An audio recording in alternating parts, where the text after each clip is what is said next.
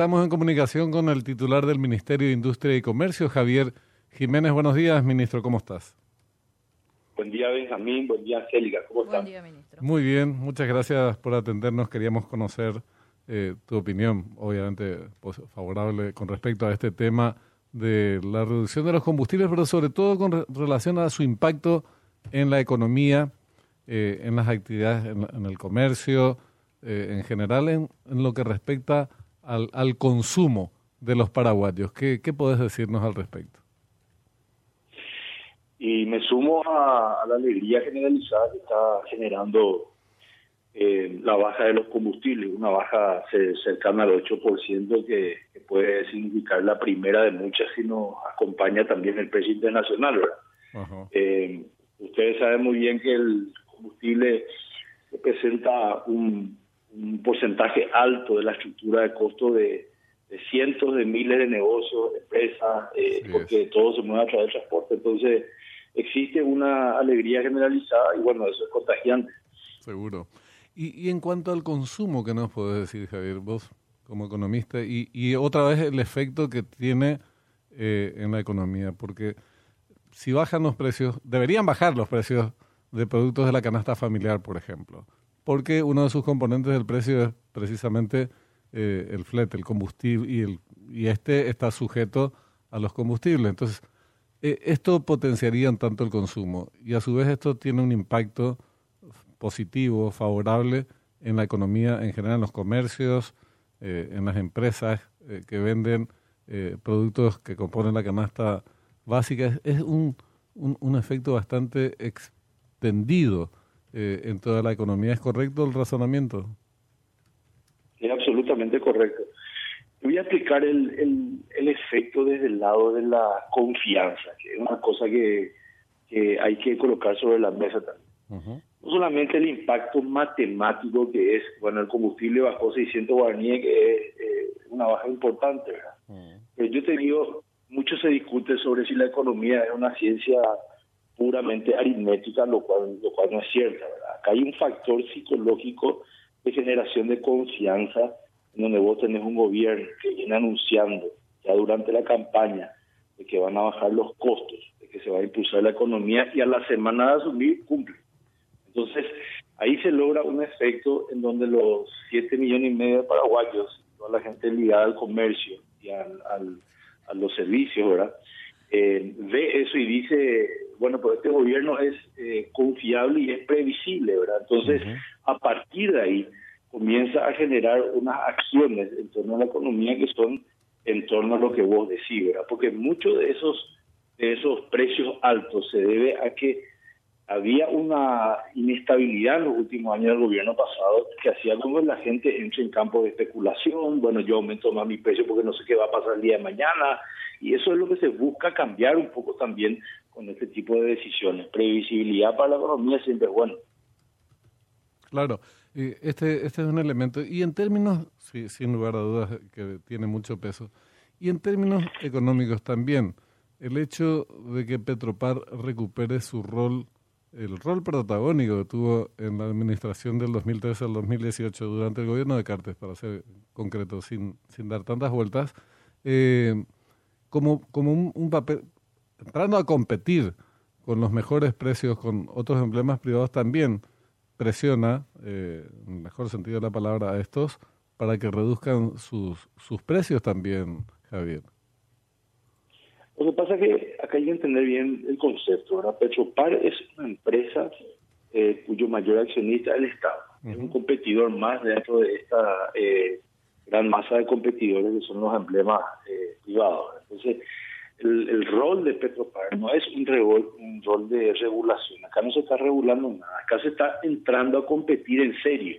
Y esa, eh, esa, esa competencia seria que está haciendo Petropar es lo que hace con que naturalmente se regule todo a través de la competencia del mercado. Así mismo. no por decreto, digamos, sino vos ofreces mejores precios y, y si los otros no lo hacen, ganas mercado y, tienen que hacerlo para preservar sus clientes.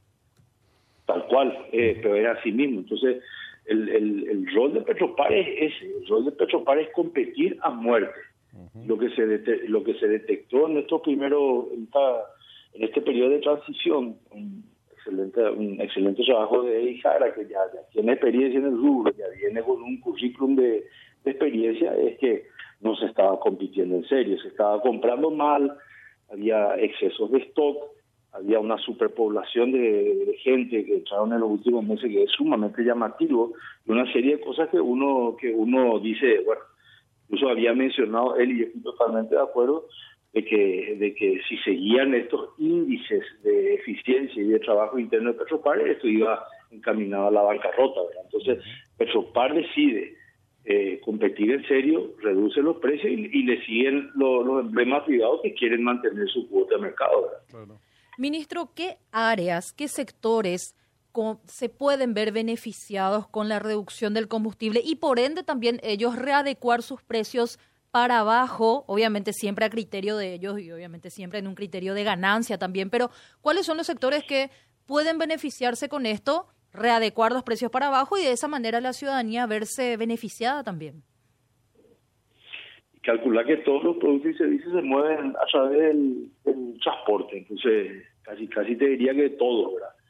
Eh, uno uno muy eh, llegado a la, a la población es el tema de la canasta básica, ¿verdad? el, combustible, el combustible representa un porcentaje importante dentro de la canasta básica, entonces la idea es que eh, esta rebaja y otras que se puedan dar pueda afectar el la calidad de vida de las personas a través de reducción de precios y bueno, eh, dinero en el bolsillo, como dice el presidente.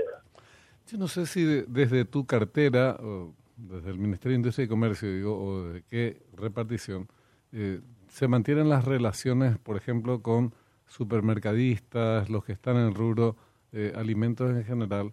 Y te consulto si es así, si existen tratativas o conversaciones al respecto para, porque sería la guinda eh, a la, de la torta, digamos, ¿verdad? Eh, la baja en el precio de los productos de la canasta eh, familiar, de la canasta, de la cesta básica en particular. ¿Hay alguna información que se maneje sobre esto, posibles anuncios de reducciones de, de precios que componen la cesta básica, Javier? Nosotros estamos en permanente comunicación con ellos, ¿verdad? Al, sector privado hay que ayudarle también, ¿verdad? a mí me, me gusta mucho esa analogía en donde en donde se dice de que el sector público tiene que tiene que, colocar la cacha en condiciones y, para que el sector privado se pueda desenvolver bien haya competencia y precios razonables entonces en la comunicación constante que estamos eh, teniendo con ellos siempre salen temas eh, eh, que nosotros tenemos que ir ayudándoles también ellos el contrabando ¿verdad? ellos están con un 50% prácticamente de, afectación por parte también del contrabando que se ve afectado por dos motivos. La desvalorización en Argentina, que ahora empeoró aún más por esta inestabilidad eh, de las elecciones. Vos viste lo que fue el, el, índice Merval en Argentina, el cambio que cayó aún más. Eh, eh, y después la otra, la otra faceta que es el nulo control fronterizo por parte del gobierno anterior. Entonces, hay que ayudarle también al, sector privado, específicamente los supermercadistas con este con este flagelo, ¿verdad? Entre otras cosas. Ellos ellos están también predispuestos, ellos, eh, estos empresarios finalmente también están subidos a la ola de, de, buena de buena onda, te voy a decir, con, relación a lo que se viene, a la previsibilidad que habíamos hablado y a, y a una competencia justa y razonable. Ministro, seguramente ya observó también en las redes sociales y le habrán llegado también mensajes que los emblemas privados también ya redujeron sus precios para estar en esa libre, en ese libre mercado como estamos eh, mencionando. ¿Qué reportes tiene al respecto con el sector privado? Y tengo, tengo el reporte que vos estás teniendo, eh, los emblemas. Nosotros ya habíamos conversado, eh, porque durante la época de transición eh, el, presidente Santiago Peña es una persona muy muy abierta al diálogo. Y en ese periodo de transición él había manifestado públicamente cuál era la, intención del, gobierno con, con Petropar. Yo creo que ellos ya estaban preparados, no era ningún secreto lo que se venía. lo sabían ustedes, lo sabíamos nosotros, lo sabía todo el Paraguay, si fue un eje de la campaña. Por eso es que la reacción de los demás privados es también bastante rápida. Al, minuto de haber anunciado el gobierno una baja importante del combustible, ellos, ellos siguieron también el curso. Ellos ya se, de nuevo, eh, previsibilidad en la comunicación.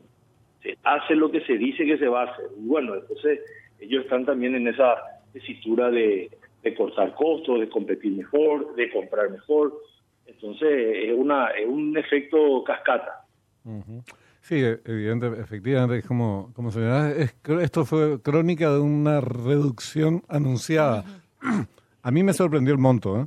¿eh? honestamente. Yo esperaba que fuese eh, inferior. No sé por qué, de algún lado saqué que iba a ser de 300 guaraníes y, fue el doble. Entonces, su, su, impacto es mayor. Y hablando de esta reducción de precios, mencionabas recién el tema del contrabando. Eh, el hecho que bajen precios en nuestro país en algo también tal vez, corregime si estoy equivocado, podría amortiguar eh, el golpe sistemático, los golpes sistemáticos provenientes del contrabando. Por supuesto, ¿verdad? la solución a largo plazo también del contrabando es que las empresas paraguayas produzcan eh, produzcan de forma más eh, eficiente y con costos menores, ¿verdad? Solamente que ese solamente que ese es un proceso más largo y es también un proceso distorsionado porque la Argentina tiene un doble un, doble problema eh, que es que subsidian mucho la producción eso es uno. Y segundo hay una y segundo hay una distorsión muy grande en el tema de la del tipo de cambio pero pero es como vos decís una empresa paraguaya que produzca menores costos está mejor preparada. Y cuando cuando ocurra lo lo contrario espero que alguna vez ocurra que es que la Argentina eh, eh, te, imaginas, pongámonos Benjamín, por ejemplo, en el escenario en donde la Argentina, y por qué no, dolarice. ¿Qué va a ocurrir? claro, no, no, ahí el flujo de contrabando tal vez se invierta. claro, eh, sería, serían precios muy elevados. Te pusiste a pensar. sí, no es cierto, tenés razón, claro.